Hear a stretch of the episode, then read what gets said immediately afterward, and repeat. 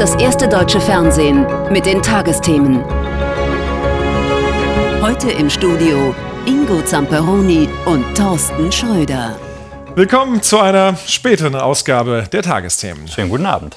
Als er im vergangenen Jahr Gastredner bei der Münchner Sicherheitskonferenz war, da befand sich sein Land bereits im Krieg, und zwar seit acht Jahren mit Separatisten im Osten der Ukraine, im Donbass. Wir werden unser Land verteidigen, ob mit Unterstützung unserer Partner oder ohne, sagte Präsident Zelensky damals und warnte vor einem Angriff Russlands. Keine Woche später begann die russische Invasion.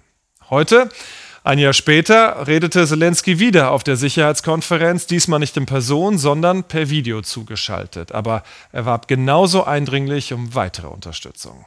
Aus München, Yannick Penz. Die Ukraine bist du. Haushoch hängt dieses Plakat direkt am Eingang der Münchner Sicherheitskonferenz. Die Botschaft ist klar, dieser Krieg ist ein Angriff auf uns alle. Und Putin rechnet damit, dass, dass wir irgendwann mal ähm, die Unterstützung aufgeben und er dann seine militärischen Ziele erreichen kann. Und da ist diese Konferenz äh, wichtig, dass wir da sagen, wir, wir halten zusammen, wir werden weiter die Ukraine unterstützen, weil wir wissen, dass Russland letztlich auch einen Angriff auf unsere äh, Freiheit gestartet hat. Die Konferenz sieht sich damit nicht mehr als neutrale Plattform, ein deutlicher Kurswechsel.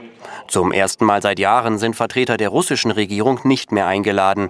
Zum Auftakt redet der Präsident der Ukraine zugeschaltet per Video. Für ihn ist klar, Putin werde nicht in der Ukraine Halt machen. Alle Länder des ehemaligen Sowjetblocks seien bedroht, sollte die Ukraine fallen. Freiheit kann kein Kompromiss sein. Ich bin zuversichtlich, dass wir Putin besiegen können. Nicht nur Putin in Russland, sondern alle Putins auf der ganzen Welt. Also Vom Westen verlangt Zelensky mehr Geschwindigkeit bei den Waffenlieferungen und auch der Bundeskanzler macht Druck auf die Verbündeten. Dazu gehört, dass alle, die solche Kampfpanzer liefern können, dies nun auch wirklich tun.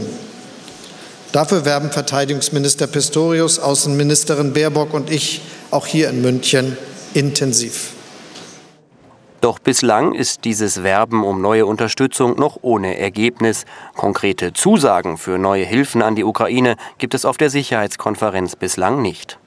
Führung heißt eben, nicht nur blind vorauszumarschieren, sondern auch zu gucken, wer mitkommt. Wer wann welche Waffen liefert, das bestimmende Thema der Konferenz. An eine friedliche, schnelle Lösung am Verhandlungstisch glaubt hier, ein Jahr nach Kriegsbeginn, kaum noch jemand. Im Augenblick ist noch nicht die Stunde des Dialogs, weil Russland Krieg gewählt hat und diesen Krieg intensiviert, Kriegsverbrechen begeht und zivile Infrastruktur angreift. Die Botschaft, die von der Münchner Sicherheitskonferenz ausgeht, ist klar. Der Westen steht weiter hinter der Ukraine, ganz nach dem Motto, die Ukraine bist du. Und zu Gast in München war heute auch der finnische Präsident Sauli Niinistö. Dessen Land hat ja als Reaktion auf den russischen Angriffskrieg gegen die Ukraine den Beitritt zur NATO beantragt. Und das, nachdem man sich, wie auch das Nachbarland Schweden, jahrzehntelang aus Militär- und Verteidigungsbündnissen herausgehalten hatte. Mit Finnland würde die NATO-Grenze zu Russland um ein Vielfaches vergrößert. Und darüber sowie über Militärhilfen für die Ukraine habe ich am Rande der Sicherheitskonferenz mit dem finnischen Präsidenten folgendes Gespräch führen können. Evening, Guten Abend, Herr Präsident Niinistö. Guten Abend. Ihr Land hat bekanntlich eine lange Grenze mit Russland. Wie besorgt sind die Menschen in Finnland um ihre Sicherheit? Sie sind besorgt, aber wir müssen bedenken, dass wir niemals ängstlich, aber immer wachsam sind. Und ich schätze, zurzeit sind wir sehr wachsam. Also Der Unterschied, Sie haben sich zusammen mit Schweden um eine NATO-Mitgliedschaft beworben. Wir sehen, dass die Türkei einen schwedischen NATO-Beitritt blockiert. Wenn das so bleibt und Ihr Land allein grünes Licht bekäme, würde Finnland auch ohne Schweden der NATO beitreten? Dazu habe ich mehrere Anmerkungen. Zunächst, wir und Schweden haben klar unseren Willen zum Ausdruck gebracht, beizutreten. Und daher haben wir und Schweden den Antrag gestellt. Und nun liegt es in türkischer Hand und nur in türkischer Hand, Entscheidungen zu treffen. Wir sind uns mit Schweden völlig einig, dass wir beide möglichst bald Mitglieder sein wollen. Aber die Türkei hat davon vielleicht ein eigenes Verständnis. Und wir wissen nicht genau, worin das besteht. Wie ich sagte, haben wir von finnischer Seite unseren klaren Willen zum Ausdruck gebracht. Und wir werden unsere Willenserklärung keinesfalls zurückziehen. Andererseits ermutigen wir die Türkei in keiner Weise, Schweden und Finnland zu trennen. Aber wenn die Türkei beim Nein für Schweden bleibt und sie sagen, sie ziehen ihre Bewerbung auf keinen Fall zurück, das heißt doch, sie ziehen es auch alleine durch.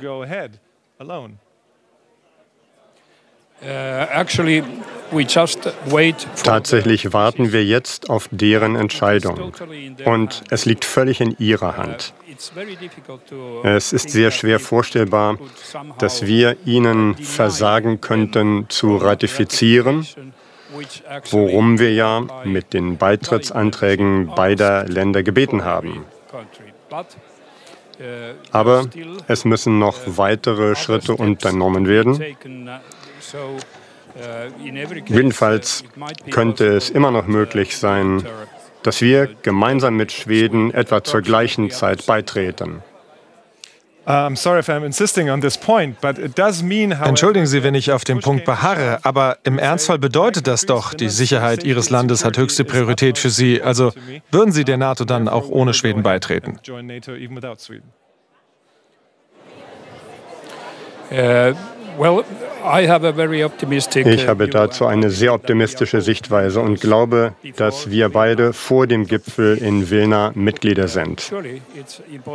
Sicher ist das wichtig für Finnland, aber es ist auch wichtig für Finnland, dass Schweden mit dabei ist.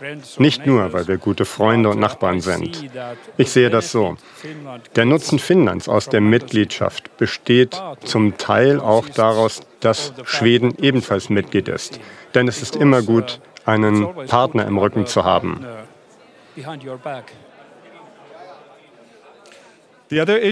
Das andere große Thema in München, militärische Hilfen für die Ukraine.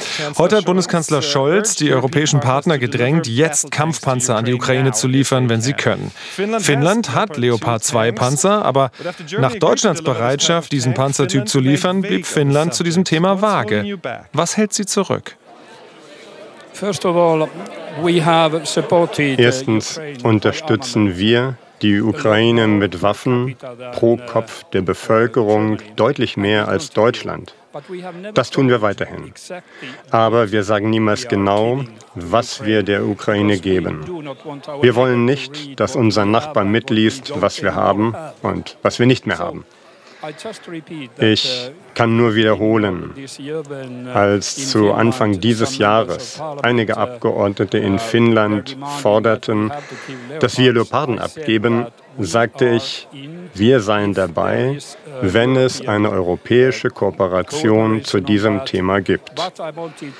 Doch ich möchte daran erinnern, dass wir das einzige Land mit Leoparden sind, das nicht NATO-Mitglied ist und eine sehr lange Grenze mit Russland hat. Das heißt, unser Beitrag kann zahlenmäßig nicht sehr groß sein. Würde eine NATO-Vollmitgliedschaft Ihre Position zu Panzerlieferungen verändern? Das Problem bleibt immer noch die lange, lange Grenze. Sie müssen daran denken, dass sich mit Finnland die Grenzlänge zwischen der NATO und Russland etwa verdoppeln wird. Wir waren immer auf der Hut, auch in einfacheren Zeiten. Und wir müssen das auch in der Zukunft weiterhin sein, ob wir nun NATO-Mitglied sind oder nicht. Das muss man bedenken. Und auch in der NATO vertrauen viele darauf, dass Finnland eindeutig vorwiegend selbst für seine eigenen Grenzen zuständig ist. Diese Grenze ist sehr lang und auch von daher müssen wir unsere Bewaffnung denken. Sie kennen Präsident Putin schon eine Weile, haben sogar schon Eishockey mit ihm gespielt. Kann man mit ihm überhaupt an einen Punkt kommen, um den Krieg durch Verhandlungen beenden zu können? Uh, uh, ich unterstütze die ganze Zeit die Position von Bundeskanzler Scholz und Präsident Macron. Denn es ist überaus wichtig, dass jemand die Möglichkeit hat, wenigstens die Möglichkeit zu reden, wenn es nötig ist zu reden und wenn es die Möglichkeit dazu gibt. Aber zurzeit ist es schwer, sehr schwer, auch nur vorherzusehen, wann sich eine solche Situation ergeben könnte, in der der Frieden auf dem Verhandlungstisch liegt. Kann es Frieden oder einen Waffenstillstand geben, solange Putin an der Macht ist? Ähm, Ein Waffenstillstand ist hier eine schwierige Sache. Denn sobald man einen Waffenstillstand hätte und die Grenzlinie so wäre wie zu Beginn des Waffenstillstandes, glaube ich, würde das automatisch zur Vorbereitung auf einen neuen Angriff führen.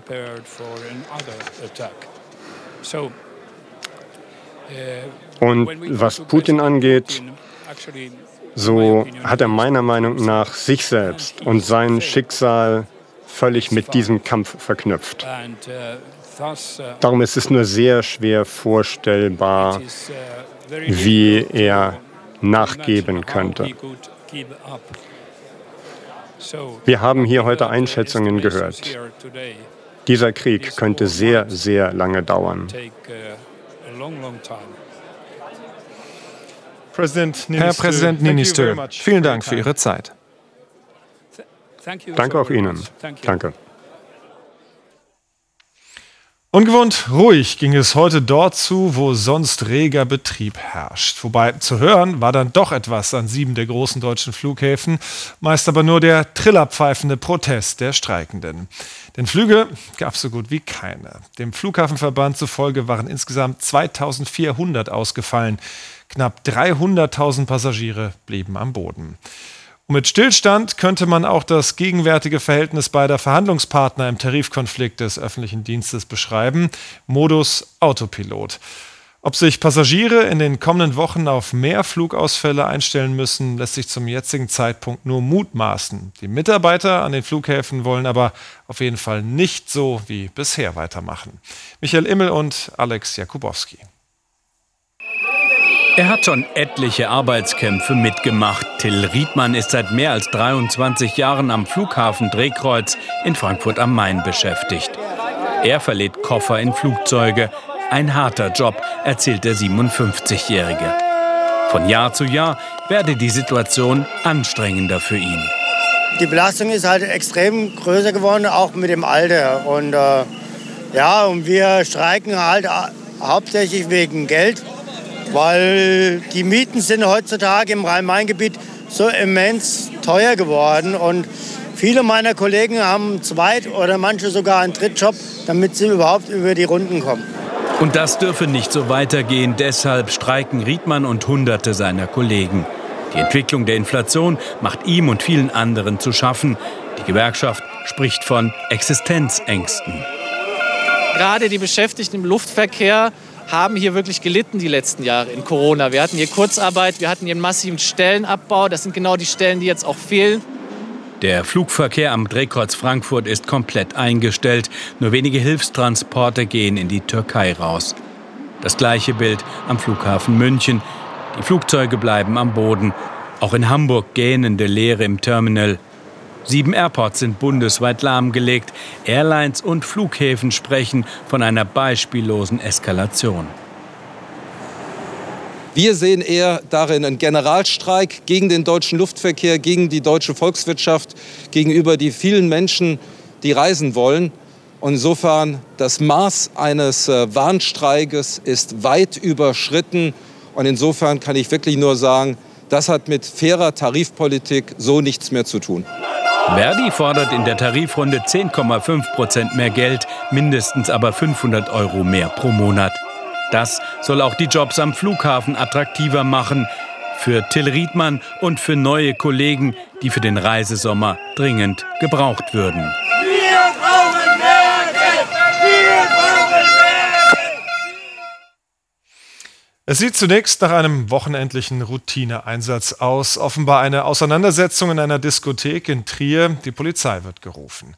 Doch was die dann erlebt, ist alles andere als Routine. Die Polizisten stehen plötzlich einer randalierenden Menge von etwa 40 Personen gegenüber, die mit Flaschen, Stöcken oder mit der Faust auf die Beamten losgehen. Über den nächtlichen Gewaltausbruch von Trier und die Reaktion darauf Christian Kretschmer. Feiern, als wäre nichts gewesen. Heute Nacht stehen sie hier wieder Schlange vor dem Club, an dem vor rund 24 Stunden die Polizisten angegriffen wurden. Dass das so ausartet, hätte ich nicht gedacht. Also ich finde es eigentlich furchtbar. Also ich weiß nicht, wieso, wo die Aggressionen auch herkommen. Bilder vom Vormittag. Die Polizei war vergangene Nacht wegen einer Körperverletzung zur Disco gerufen worden. Dann eskalierte die Lage. Um die 40 Personen sollen die Polizisten angegriffen haben mit Stangen und Glasflaschen. Sodass die Kollegen wirklich in einer Situation waren, wo sie sich in Notwehr dann zur Wehr setzen mussten um dort nicht äh, größere Schäden, Verletzungen oder Schlimmeres erleiden zu müssen. Ein Beamter habe zwei Warnschüsse abgegeben, um die Lage zu beruhigen. Die Polizisten hätten bei dem Einsatz um ihr Leben gebankt, sagt die Polizei. Der Innenminister von Rheinland-Pfalz ist alarmiert. Die Skrupellosigkeit macht auch mich wütend. Und dieser Gewalt werden wir selbstverständlich gegen Polizeibeamtinnen und Polizeibeamte nicht dulden. Die Täter müssen die gesamte Härte auch des Gesetzes zu spüren bekommen. Über die Täter und ihre Motivation ist noch nicht viel bekannt. Zwei Deutsche aus Trier wurden in Gewahrsam genommen. Die weiteren mutmaßlichen Täter konnten laut Polizei fliehen. Für die Menschen vor Ort ist die Tat schockierend. Man denkt immer, sowas passiert bei uns hier in der ländlichen, eigentlich ruhigen Gegend nicht. Aber es scheint doch so zu sein, dass es immer näher kommt. Ein Angriff auf den Rechtsstaat, der Erinnerungen weckt an die Ausschreitungen in der Silvesternacht, zum Beispiel in Berlin. Tatsächlich verzeichnete die Polizei in den vergangenen Jahren mehr Angriffe auf Beamte. Es ist heutzutage, in, das zeigt auch das Lagebild des Bundeskriminalamts, viel wahrscheinlicher, dass man als Polizist verletzt wird, schwer verletzt wird und Opfer wird. Und das ist eine sehr besorgniserregende Entwicklung, dem man sofort Einhalt bieten muss. In Trier laufen die Ermittlungen der Polizei. Im Club dürfte man heute Nacht nichts davon mitbekommen. Und weitere Nachrichten des Tages jetzt mit dir, Thorsten. Und es geht los mit einem Flüchtlingsunglück in Bulgarien. In der Nähe der Hauptstadt Sofia sind 18 Migranten tot in einem Lastwagen entdeckt worden. Die Menschen aus Afghanistan hatten sich unter einer Ladung Holz versteckt. Sie sind vermutlich erstickt. Der Gesundheitsminister erklärte, dass einige Überlebende in Krankenhäusern behandelt werden. Bulgarien liegt auf der Route, über die viele Migranten in die EU gelangen wollen. Im Osten Syriens soll die Terrormiliz Islamischer Staat 53 Menschen ermordet haben. Von dem Anschlag berichten staatliche Medien und die oppositionsnahe Organisation Syrische Beobachtungsstelle für Menschenrechte. Der Angriff ereignete sich in der Nähe der Wüstenstadt Al-Suchna. Die USA hatten zuvor bekannt gegeben, sie hätten ein hochrangiges IS-Mitglied in Syrien getötet. Der sogenannte Islamische Staat gilt in dem Land als weitgehend besiegt. Es gibt aber noch Terrorzellen. Im Iran haben erneut zahlreiche Menschen gegen die politische und geistliche Führung demonstriert. Nach einem Abflauen der Proteste in den vergangenen Wochen wurden heute im Internet wieder Videos von Kundgebungen in mehreren Landesteilen veröffentlicht. In einigen sind die Sprechchöre zu hören, Tod dem Diktator.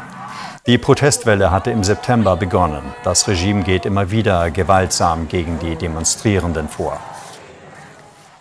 In Berlin haben fünf Tage nach der Wiederholungswahl die Sondierungsgespräche begonnen. Vertreter des Wahlsiegers CDU trafen sich erst mit der SPD. Am Nachmittag gab es dann ein Treffen mit den Grünen. Der CDU-Spitzenkandidat Wegner will versuchen, mit den Grünen oder der SPD eine neue Regierung in Berlin zu bilden. Kommende Woche sollen die Gespräche fortgesetzt werden. Die Liebe zur Musik zeigte sich bei ihm ganz facettenreich. Er beherrschte sechs Instrumente und sang in acht Sprachen und sorgte in den vergangenen fünf Jahrzehnten mit seinen Hits für jede Menge Stimmung und Unterhaltung. Toni Marshall. Nicht umsonst bekam der ausgebildete Opernsänger den Spitznamen Fröhlichmacher der Nation verpasst. Vor zwei Wochen, am 3. Februar, feierte er noch seinen 85. Geburtstag. Nun ist der Musiker nach langer Krankheit gestorben. Jenny Rieger blickt auf sein Leben zurück. Der letzte Traum ist immer noch. Toni Marshalls letztes Album. Ungewöhnlich nachdenklich blickt der Sänger darin auf sein Leben zurück. Ein Leben, das vor allem von ihr geprägt war, der schönen Maid, dem Hit des Schlagersängers, der eigentlich einmal etwas anderes werden wollte. Geboren 1938 in Baden-Baden, entdeckt der Sohn eines Feinkosthändlers schon früh seine Liebe zur Musik. Er lernt Geige, Klavier und Flöte, studiert schließlich Musik, um Opernsänger zu werden. Aber er erkennt bald, ich war nie Pavarotti oder Domingo oder Carreras oder Caruso oder Lanza. Ich wusste das. Wunderbar, wunderbar. Also macht er Karriere als Schlagersänger. Und auch als Entertainer ist Toni Marshall bald sehr gefragt. Die schöne Maid aber bleibt immer sein Markenzeichen. Ich war immer und werde es wohl bleiben, der Tralala-Sänger. Obwohl ich sagen muss, es gab mal die legendären Beatles. Die haben auch gesungen Obla die Obla da. Nur da hat niemand Kritik geübt. Der letzte Traum ist. Toni Marshall stand mehr als fünf Jahrzehnte auf der Bühne. Bis zuletzt begeisterte er sein Publikum. Ist immer noch Musik. Ich fange für euch den Sonnenschein, sang Toni Marshall auch einmal. Claudia, gibt es da derzeit überhaupt etwas zu fangen? Ja, heute konnte man ihn zumindest im Laufe des Nachmittagsabends, als es wieder aufgelockert war, auf Sylt finden. Und da haben wir auch ein wunderschönes Foto. So schön sah das nämlich heute aus. Man sieht noch die dichten Wolkenfelder. Aber im Laufe des Tages gab es auf Sylt auch orkanartige Böen. Das heißt, es war im Norden heute sehr windig. Morgen wird das vor allen Dingen im äh, Süden und Südwesten der Fall sein. Und am Sonntag und Montag, für alle, die sich jetzt schon auf die Umzüge freuen, da geht's mit Karneval weiter. Das sind so die, die ich jetzt mal rausgesucht habe. Am Sonntag beispielsweise der Umzug in Braunschweig. Bei 7 Grad wird es noch ein paar Schauer geben. Das startet 12.40 Uhr. In Nürnberg um 13 Uhr auch am Sonntag dichte Wolken und es regnet häufiger und Rosenmontagszüge. Zum Beispiel in Düsseldorf. Da wird es trüb sein, aber nicht kalt. Montag ein bisschen Sonne in Köln bei 10 Grad und in Saarbrücken 12 Grad, wenn der Rosenmontagszug losgeht. Auch da dann meist trocken. Jetzt im Moment haben wir es mit dichten Wolken und Regen zu tun. Es ist noch extrem warm, 13 Grad beispielsweise im Moment Ingolstadt, Baden-Baden, Bad Kreuznach. Und der Regen wird jetzt weiter nach Südosten abziehen. Dann gibt es eine Pause morgen im Laufe des Tages. Neuer Regen aus Westen, der kann noch mal etwas kräftiger ausfallen. Und der heftigste Wind, den gibt es dann in der Südwesthälfte. Das können auch wieder stürmische Böen sein. Auf den Bergen örtlich auch Sturmböen und vereinzelt in den höheren Lagen der Mittelgebirge, gerade über der Mitte Deutschlands, schwere Sturmböen. Die Temperaturen werden morgen früh bei meist 3 bis 11 Grad liegen. Morgen Nachmittag steigen sie dann wieder auf Höchstwerte von 5 bis 7 Grad im Nordosten. Da liegt eine Luftmassengrenze genau über uns. Die verläuft so von Niedersachsen bis nach Sachsen. 16, 17 Grad sogar im äußersten Süden am Alpenrand, beispielsweise Berchtesgadener Land. Dann die nächsten Tage leicht wechselhaft. Das heißt, Sonntag zieht Regen nach Nordosten ab. Dann trocken bei bis zu 14 Grad. Montag überwiegend trocken mit kurzen sonnigen Abschnitten. Da gibt es vor allen Dingen nach Südosten noch etwas nass. Claudia, vielen Dank für diese Aussichten. Und das waren die etwas späteren Tagesthemen heute. Und hier gibt es jetzt einen ausführlichen Nachruf auf Toni Marschall. Wir sind dann morgen Abend wieder für Sie da. Bis dahin, tschüss und bleiben Sie zuversichtlich. Tschüss.